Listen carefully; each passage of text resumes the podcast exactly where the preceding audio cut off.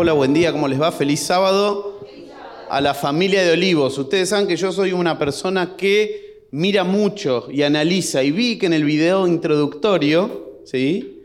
que pasan antes de largar el vivo, decía un cartelito azul, ¿sí? bienvenido, ¿qué decía? A la familia de Olivos. Me encantó, ¿sí? Me encantó. No es a la iglesia de Olivos, no es al grupo, no es a, es a la familia, ¿sí? Perdón que esto me molesta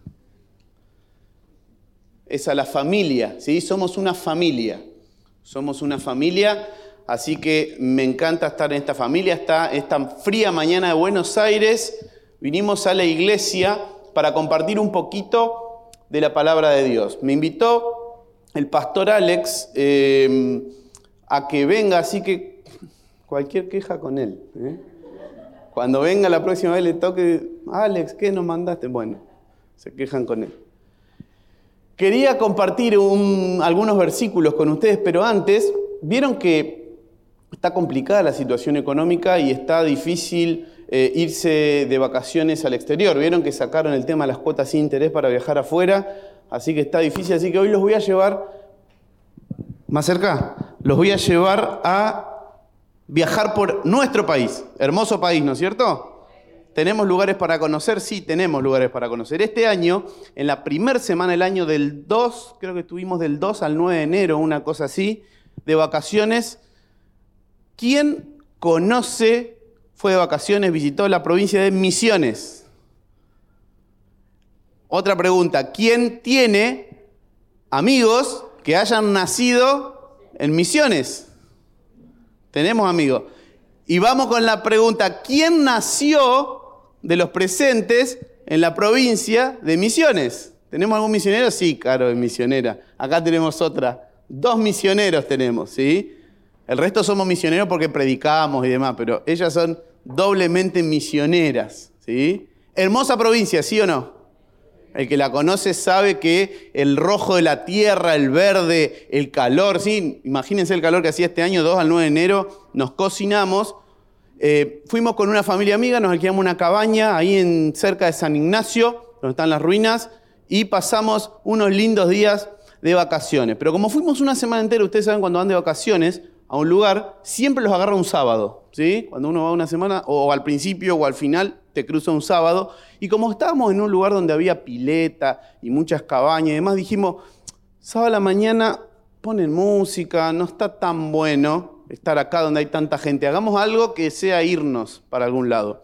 Así que nos fuimos a un parque provincial que hay ahí cerquita donde estábamos, el Parque Provincial Teyucuaré, que no sé si lo conocen, ¿sí? Eh, no es muy conocido, yo no lo conocía, fui porque me dijeron, che, ahí pueden ir a caminar, así que nos fuimos a caminar ahí. Imagínense, pura selva misionera, las plantas crecen de abajo hacia arriba, pero también de arriba hacia abajo, ¿sí? Hay eh, vimos pájaros, muchas clases de aves. Vimos, es sobre el, río Paraná, ¿sí? cerquita del río Paraná, cruza donde estábamos, mirábamos del otro lado del río y es Paraguay, ¿sí? es el límite con Paraguay, ahí en San Ignacio.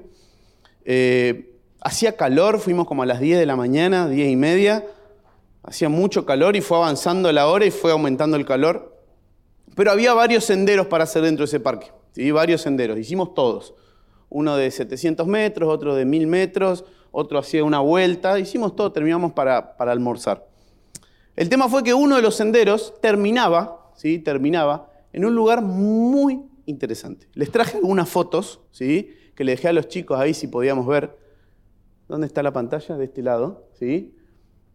Terminando el sendero, terminando el sendero en plena selva, ¿sí? si ustedes se fijan hay muchas plantas, ¿sí? llegamos a una construcción. ¿sí? En, el medio, en el medio de la selva, esto está a unos 10 kilómetros del pueblo, ¿sí? del pueblo San Ignacio, que es no la reconstrucción, pero es como el heredero de San Ignacio Mini, las ruinas que fundaron los jesuitas ¿sí? con los indios guaraníes. Más de 4.000 personas vivían ahí y después se formó lo que hoy es un pueblo chiquito, pero esto está a 10 kilómetros de eso, está lejos, ¿sí? está lejos. Y esta construcción hecha de las piedras mismas de la selva, ¿sí? es nada más y nada menos que una casa. ¿sí? Y ustedes dirán, ¿quién vive? Bueno, evidentemente ahora nadie, porque ya está destruida, ¿sí? La naturaleza tomó de vuelta lo que es de ella, porque están los árboles y las plantas crecen ¿sí? alrededor y encima de todas las piedras. Hay muy interesantes árboles que nacieron, parece que están agarrados de las mismas piedras y crecen. Eh, pero empezamos a investigar y la historia es muy interesante. Entre 1940 y 1970, ¿sí? ya hace unos cuantos años, vivió en esa casa, ¿sí? la construyó de cero porque no había nada, una familia de origen alemán. ¿sí? Si yo les digo 1940 y les digo Alemania, ¿sí? para el que sabe alguna, alguna poco historia del siglo XX, ¿sí? suena, ¿no es cierto? Ya más o menos saben por dónde va. Y si les digo que el, patriarca de la familia esta que vivía acá se hacía llamar, se hacía llamar Martín Bormann o Boerman, ¿sí? no sé si alguien sabe quién fue, si estudió algo o si sabe algo de, lo que sea Hitler y sus muchachos, ¿sí? Martín Bormann fue un, un jerarca nazi, ¿sí? un jerarca nazi. No se sabe, no se sabe específicamente, nunca se comprobó porque la familia llegó esta misteriosamente a la provincia de Misiones y desapareció misteriosamente en el principio de los 70, en el 71 más precisamente. Y lamentablemente no les puedo contar el final de la historia, porque es una historia misteriosa, porque no se sabe qué pasó, y nunca se supo si realmente era Martín Bormann o no, o simplemente utilizó el nombre para causar algún tipo de impacto en la comunidad. ¿sí?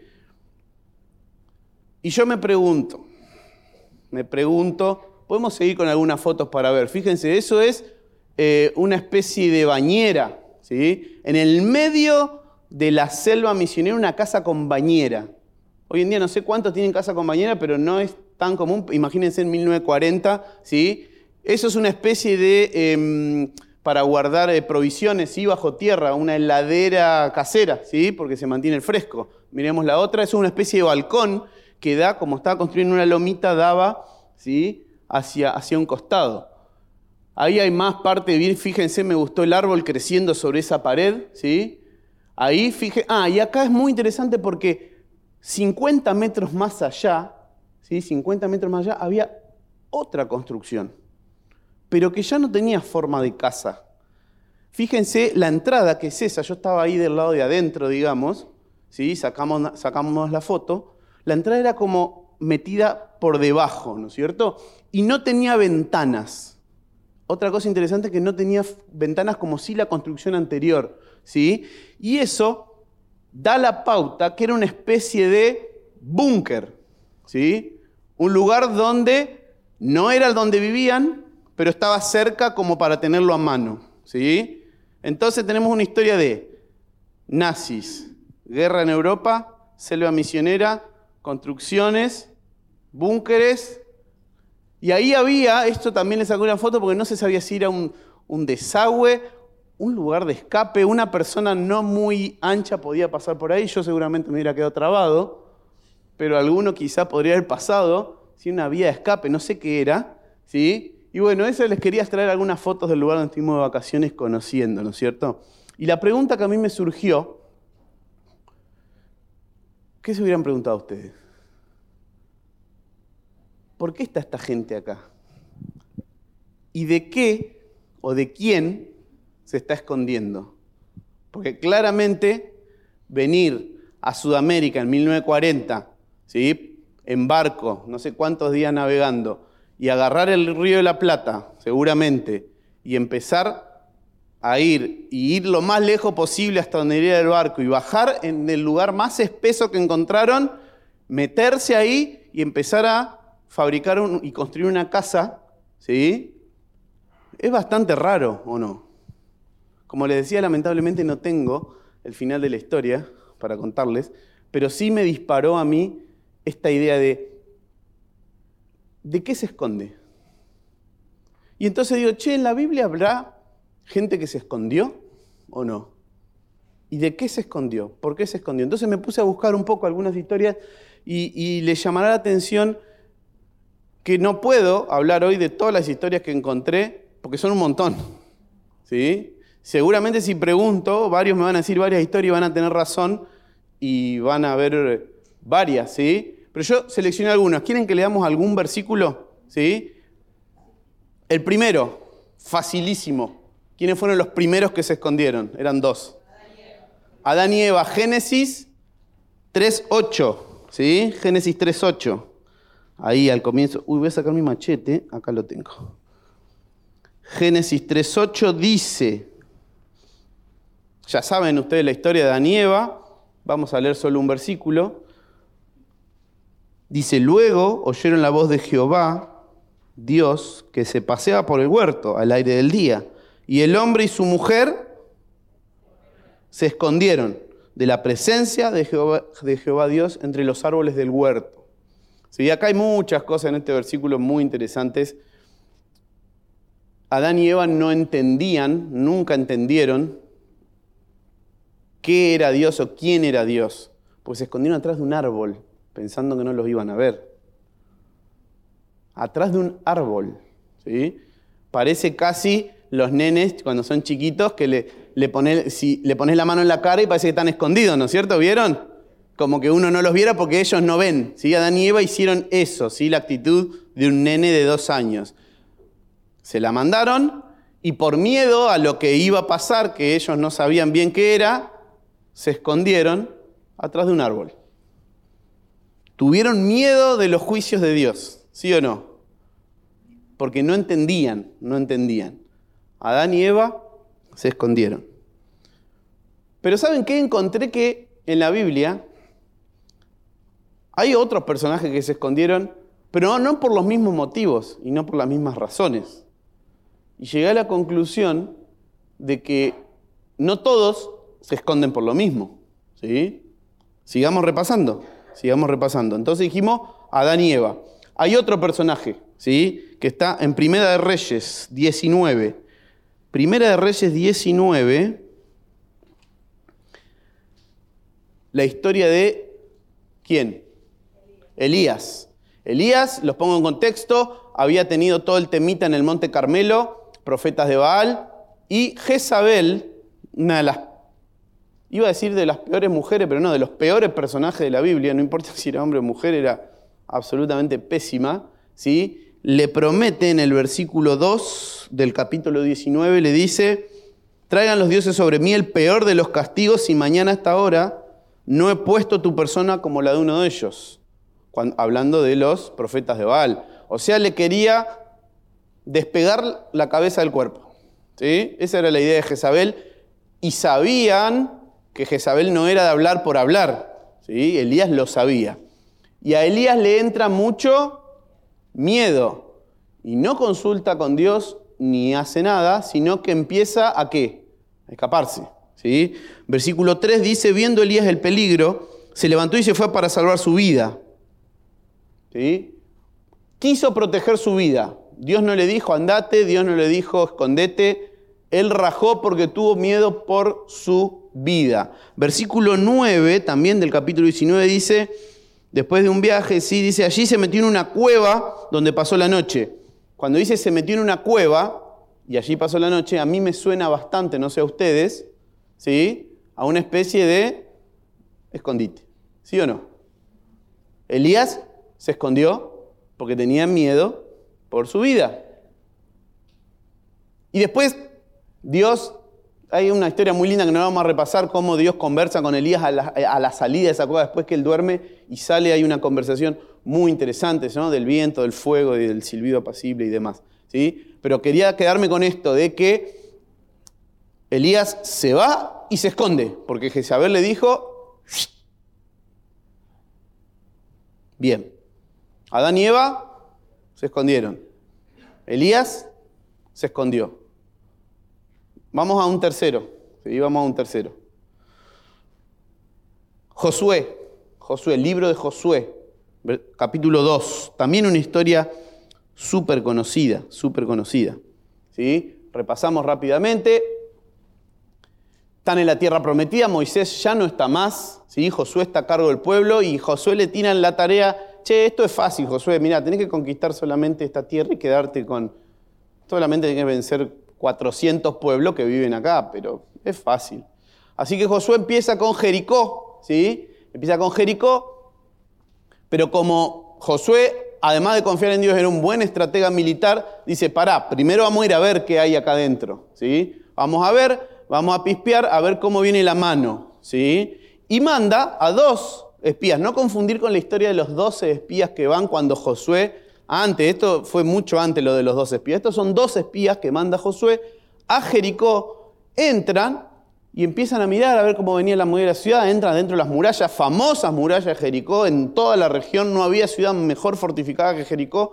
Pueden entrar estos dos hombres haciéndose pasar por viajeros, ¿sí? hasta que alguien avisa, ¿sí? alguien avisa, che, acá entraron gente que me parece que tiene malas intenciones, y ellos están en la casa de quién? De Raab, ¿sí? También conocí historia de Raab, ¿sí? Los soldados de Jericó empiezan a buscar, buscar, buscar, le dicen, che, está en lo de Rab, vamos para allá. Tuk, tuk, tuk, tuk, golpean la puerta a Rab. ¿Qué hace Rab? Josué capítulo 2, versículo 4. Pero la mujer, Raab, había tomado a los dos hombres y los había escondido. El versículo 6 aclara en dónde, ¿sí? Pero ella los había hecho subir al terrado y los había escondido entre los manojos de lino, ¿sí? Tenía ahí unas cosechas y le dijo, métanse acá, acá abajo, ¿sí? Métanse acá adentro. ¿Estaban los dos hombres escondidos o no? Sí. ¿Por voluntad propia? Y probablemente medio que no, medio que hicieron lo que Raab les dijo y fueron. Y gracias a eso, porque Raab dijo, no, sí, vinieron, pero ya se fueron, fueron a buscar al otro lado. Bueno, ellos rajan y pueden llevar la información a Josué. ¿Sí? La historia sigue, eh, es muy interesante también, pero no la quiero seguir, sino solamente esta partecita. Se escondieron, Dios iluminó la mente de Raab, ¿sí? Para que Raab diga, escóndanse acá porque esta gente, yo los quiero ayudar. Que escóndanse acá. Dios les salva la vida, si bien ellos no lo piden, pero Dios los protege utilizando un instrumento como Raab, diciéndole, che, tengo un lugarcito y hay un montón de, paja seca ahí, métanse ahí. Ahí no los encuentran. Se escondieron. ¿sí? Y como última historia bíblica de hoy, quiero llegar al personaje principal, al rey de los escondidos. ¿sí? ¿Quién piensan que puede ser el rey? David, Saúl, ¿quién más? Escuché por ahí atrás uno. Jonás. Me encantó. Vamos al libro de Jonás, pero vamos a leer más de un versículo, ¿sí?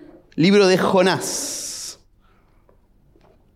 Yo lo tengo marcado acá para que no se me pierda. Jonás 1, ¿sí? La historia, mm, hay varias historias dentro de los cuatro capítulos de Jonás. Jonás 1 es em, de los más conocidos. La historia que nos cuentan de chicos. ¿sí? Hay, un par de historias que David y Goliat, Daniel el Foso de los Leones, Jonás.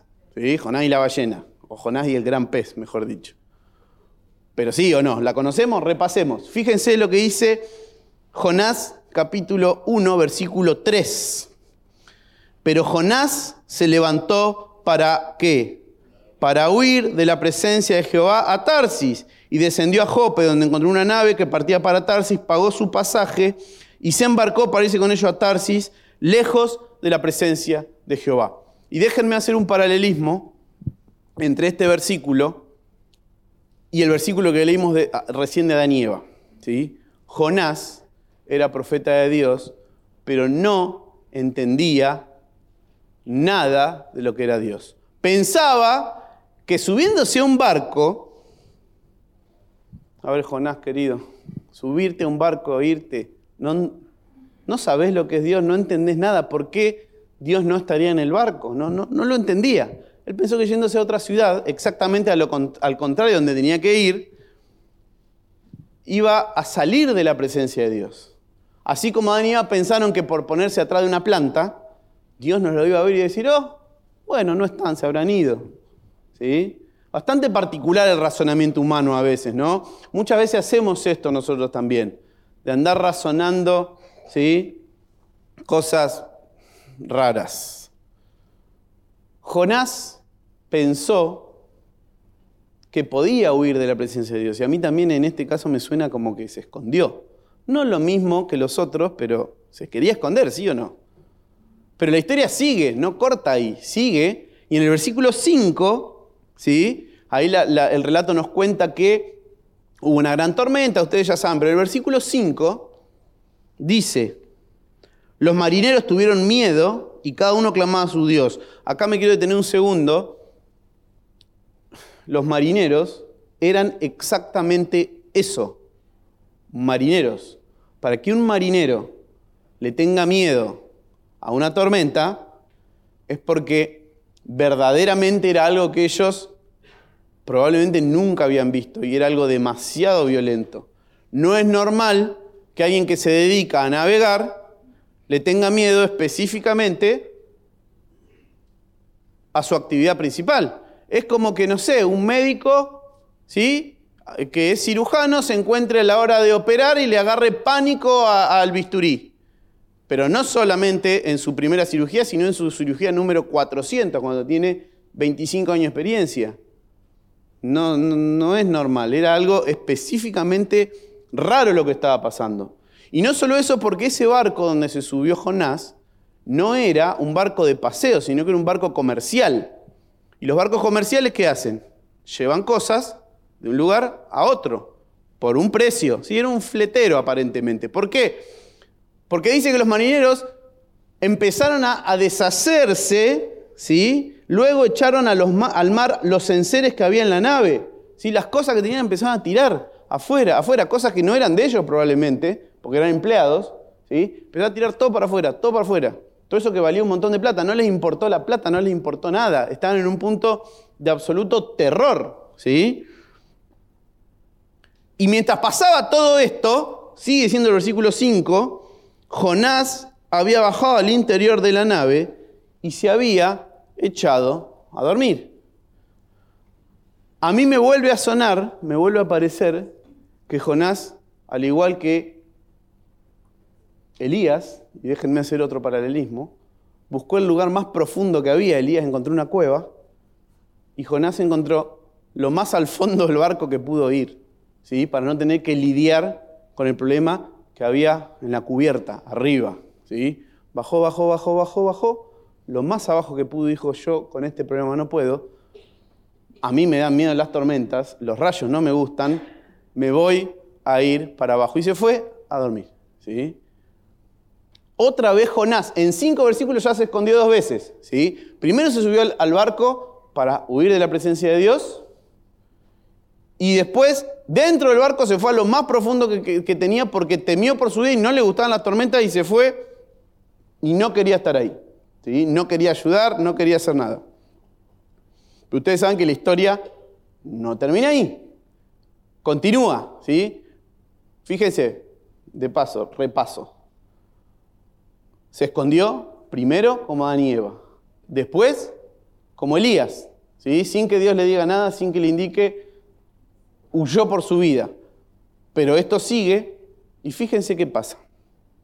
Lo buscan, nadie se da cuenta. Che, acá tenemos unas manos más que podrían estar ayudando y no ayudan nada. Vengan. ¿sí? Echan suertes, dice la Biblia, y resulta ser que, no sé qué habrán hecho, pero todos en el barco definen que todo esto es culpa de Jonás. ¿sí? Y bueno, y Jonás termina diciendo, bueno, sí, la verdad tienen razón. ¿sí? Yo me la mandé, pasa que estoy escapando. Bueno, tengo un temita ahí. Eh, que se me complicó. Eh, bueno, está listo. Tírenme al mar y esto se termina. Primero intentaron decirle que no, pero como se veía que tiramos tantas cosas que tirar uno más no, no pasa nada, dijo, dijo el, capitán. Al agua Jonás, ¿sí? Me imagino semejante tormenta, agua fría, todo oscuro, me imagino, ¿sí? No debe haber sido agradable. Pin, pin, pin, borde del barco, te empujo y adentro. Me imagino, o imagínense ustedes, el primer contacto de Jonás con el agua, pero no con el agua de la lluvia y de la tormenta, sino con el agua del mar, las olas embravecidas. ¿Qué puede haber pasado por la mente de Jonás? Esto es lo último, ya está, no hay más. No hay más, no tengo más. ¿Qué posibilidades hay que en un mar tormentoso haya una salvación. Me acaban de tirar del único barco a miles de kilómetros a la redonda. No hay posibilidades de nada, ¿sí? No hay nada. Y se iba hundiendo Jonás, me imagino, quedó ahí, ¿sí? Se hundiendo, no sé cuánto habrá podido hacer la plancha en semejante tormenta. Pero Dios tenía otros planes. Y Dios lo escondió igual que escondió a los espías en la casa de Raab. Utilizó un elemento, como utilizó a Raab para esconder a los espías, utilizó un elemento aún más raro, ¿sí? Aún más raro. Un animal, ¿sí? Que dice el relato en el versículo 17 del 1, ¿sí? Jonás 1.17 dice, pero Jehová tenía dispuesto un gran pez para que se tragara a Jonás. Y Jonás estuvo en el vientre del, pez tres días y tres noches. ¿No le suena a estar escondido? Escondido del... Para, para, para, Jonás en ese momento el mar era todo su problema, no tenía otro problema. Se había olvidado de Nínive, se había olvidado de todo. Su problema actual era el mar. No había otra manera de vivir ¿sí? que estar escondido adentro del vientre del pez. Después sigue la historia de Jonás, es hay más para analizar, es interesante. Pero fíjense cómo Jonás está escondido y no por voluntad propia, ¿sí? No por voluntad propia, porque él no sabía lo que Dios iba a hacer. Dios no se lo comunicó previamente. Jonás tocó el agua pensando que ya está, esto es lo último, no, no, no hay más. Terminó, terminó. La pregunta que surge ahora es de qué te estás escondiendo. ¿De qué te escondes vos? ¿Por qué te escondes? ¿Te escondes? Sabemos que la iglesia adventista del séptimo día, si lo hablamos de manera corporativa, es una luz, ¿sí o no? ¿Y las luces qué hacen? ¿Se muestran o se esconden? Jesús en el Sermón del Monte les dijo, ¿ustedes son qué? La luz del mundo. Y si son la luz del mundo, Jesús dice, cuando vos prendés la luz en tu casa, no la vas y la pones abajo de la cama. No tiene sentido prender una luz. ¿Alguien tiene una luz de paso abajo de la cama, así, bien en el centro de la cama, ahí un foco? Nadie, no, nunca vi yo que haya. Si nadie quiere iluminar abajo de la cama. ¿Dónde se ponen las luces? Arriba. ¿Por qué? Porque las luces son para verlas. Las luces no se esconden. ¿Sí? Entonces, si lo analizamos de una perspectiva corporativa, y cuando digo corporativa no me entiendan mal, porque la corporación tiene a veces una connotación mala, pero corporación viene de qué, de qué raíz? De cuerpo. ¿Somos un cuerpo o no somos un cuerpo? Lo dice, no lo digo yo, lo dice Pablo. ¿Sí? Somos una familia, dijimos, somos un cuerpo. La iglesia como cuerpo es una luz, pero vos específicamente como parte del cuerpo, ¿Estás brillando como deberías brillar o te estás escondiendo? Yo me anoté acá, me anoté algunas preguntas específicas con algunas posibles respuestas. ¿Sí? ¿De quién te escondes? ¿Te escondes de alguien o no? ¿Te escondes, por ejemplo, del pastor? ¿Te escondes del pastor cuando te viene a pedir algo? Podría ser. No, pastor, mire, yo trabajo toda la semana, no tengo tiempo, no puedo. pero es para recibir a la gente en la puerta. No, no, no puedo, me da vergüenza. ¿De quién te escondes? ¿Del tesorero de la iglesia que va, aparece allá en el fondo el tesorero para repartir los, los sobrecitos de diezmo y resulta que no ando muy bien con ese tema, entonces el medio que lo esquivo y trato de pasar cuando está dado vuelta? ¿De quién te escondes? ¿Te escondes de un hermano que tuviste un problema hace un tiempo y no quedaron las cosas muy bien? Y cuando digo un hermano me refiero acá en la iglesia, ¿eh? un hermano de iglesia acá sentado. Si somos familia, ¿no lo querés medio que saludar? Roy hace un rato nos hizo saludar a todos. Resulta que a ese, bueno, si está sentado de aquel lado, mejor no me cruzo, me quedo de este lado y saludo a los que están de este lado. Total, no puedo saludar a todos, así que ¿te estás escondiendo de ese hermano? ¿Te escondes del necesitado? ¿Sí? ¿Te escondes de esa persona que necesita recursos y te va a pedir a tu casa o pasa por la calle o lo que sea y te haces el distraído y mirás para otro lado? Hay muchas maneras de esconderse, ¿vieron? ¿Por qué te escondes? Hay muchas razones de por qué. ¿Sí? Según quien sea de quién te escondes, hay razones. Yo anoté algunas. Te puedes esconder por miedo, por vergüenza, una combinación peligrosa de ambas también.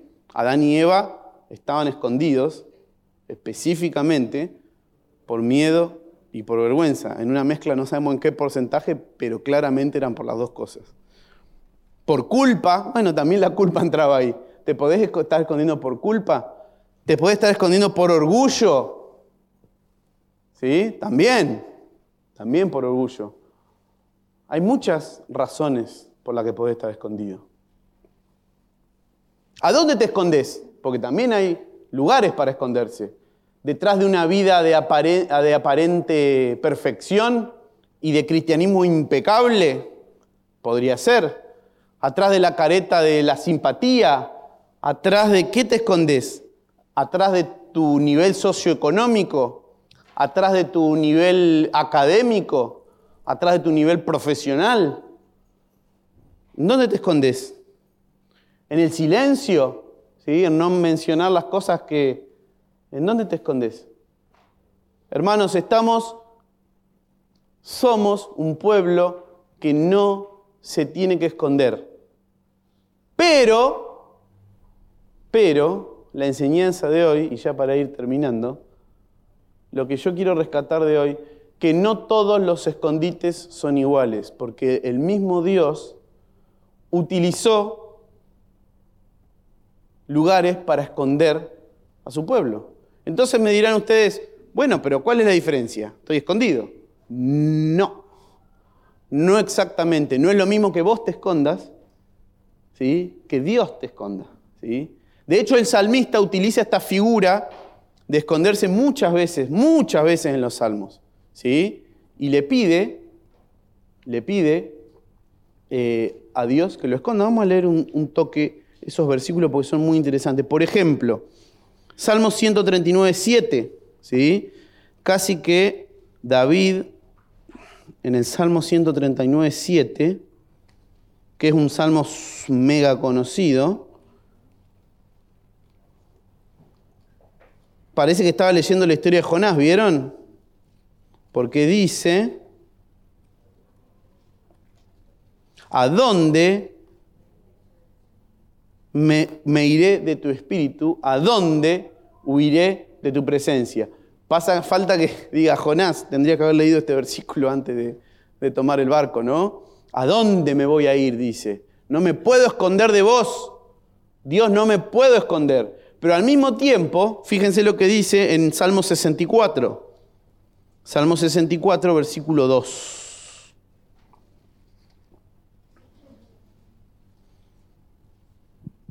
que dice el Salmo 64, versículos 2. Le ruega a Dios, ¿sí? Escondeme, Dios, del plan secreto de los malignos. Cuídame, guardame, ¿sí? Escondeme. No todos los escondites son iguales. Tenemos que escondernos en Dios. Y cuando di este tema en una iglesia de por acá, a la salida, una señora señora grande ya, pasó y me, saludó como se suele hacer con el predicador y me dice, perdón que yo soy nueva, me dice, no entiendo mucho, no entiendo mucho, vengo hace poco a la iglesia. Usted cuando dijo, me dijo usted, me sentí raro, usted cuando dijo esconderse en Dios, no entendí qué significa. ¿Cómo me puedo esconder en Dios? Y yo dije, ah, claro, yo en verdad esconderse en Dios es una figura poética ¿sí? Que, los que estamos en la iglesia por ahí hace mucho la entendemos, pero alguien que no viene tan seguido a la iglesia, por ahí, ¿cómo hago para esconderme en Dios? A ver, ¿dónde está? ¿Dónde abro la puerta? ¿Dónde me meto? ¿Sí? Esconderse en Dios no es otra cosa que entregarle mis problemas a Él y voy a estar seguro, no preocuparme porque sé que Dios es el capitán del barco de mi vida. Y así voy a estar tranquilo que la promesa bíblica dice que los que aman a Dios, todas las cosas les ayudan a bien. Entonces, eso es esconderse en Dios, descansar en que Él es el que conduce mi vida. Pueden pasar tormentas y cosas malas, por supuestísimo. Nadie dice que va a ser un camino de rosas.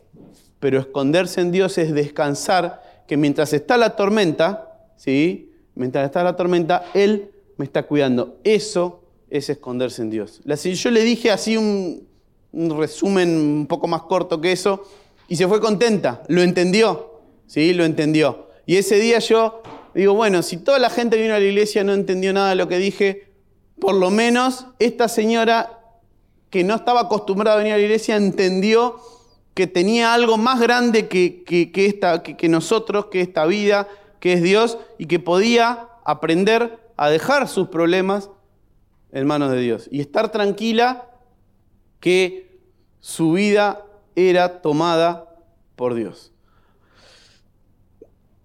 Y esto viene relacionado al último versículo que ya quiero leer, que es el Salmo 91. ¿sí? Salmo 91, mega conocido, lo podríamos decir de memoria prácticamente, pero lo podemos buscar, Salmo 91, 1. ¿sí? Salmos 91, 1 dice, ¿qué dice el Salmo 91, 1? El que, el que mora al perdón, el que habita al abrigo del Altísimo morará bajo la sombra del Omnipotente. Y vamos a hacer algo, y vamos a hacer algo. Vamos a parafrasear el versículo, vamos a hacerle decir al versículo algo que no dice específicamente, pero ustedes lo van a entender. Vamos a cambiar, vamos a leerlo todos juntos, ¿sí? En coro, ¿sí? Pero vamos a cambiar una palabrita. ¿Vieron cuando dice el que habita? ¿Sí? La primera parte, vamos a decir, el que se esconde. ¿Sí? Fíjense que queda 10 puntos. ¿Eh? ¿Lo leemos? El que se esconde al abrigo del Altísimo morará bajo la sombra del Omnipotente. Amén. ¿Quieren que ore para terminar? Padre nuestro, estás en los cielos. Señor, te damos gracias por este sábado, que aunque está fresco podemos sentir el calor de la familia, porque estamos acá en la iglesia, un grupo de tus hijos, compartiendo nuestras vivencias de la semana, porque vamos a compartir un pedacito de la Biblia, un pedacito de tu mensaje, Señor, para poder decirte, Señor, toma nuestra vida, queremos escondernos en vos. Toma el timón de nuestra vida, queremos descansar sabiendo que sos vos el que lleva nuestra vida al puerto de paz. Te damos gracias porque sabemos que vos estás dispuesto a hacerlo y te pedimos que nos des fuerzas para que nosotros estemos dispuestos a que vos conduzcas nuestros caminos. En el nombre de Jesús. Amén.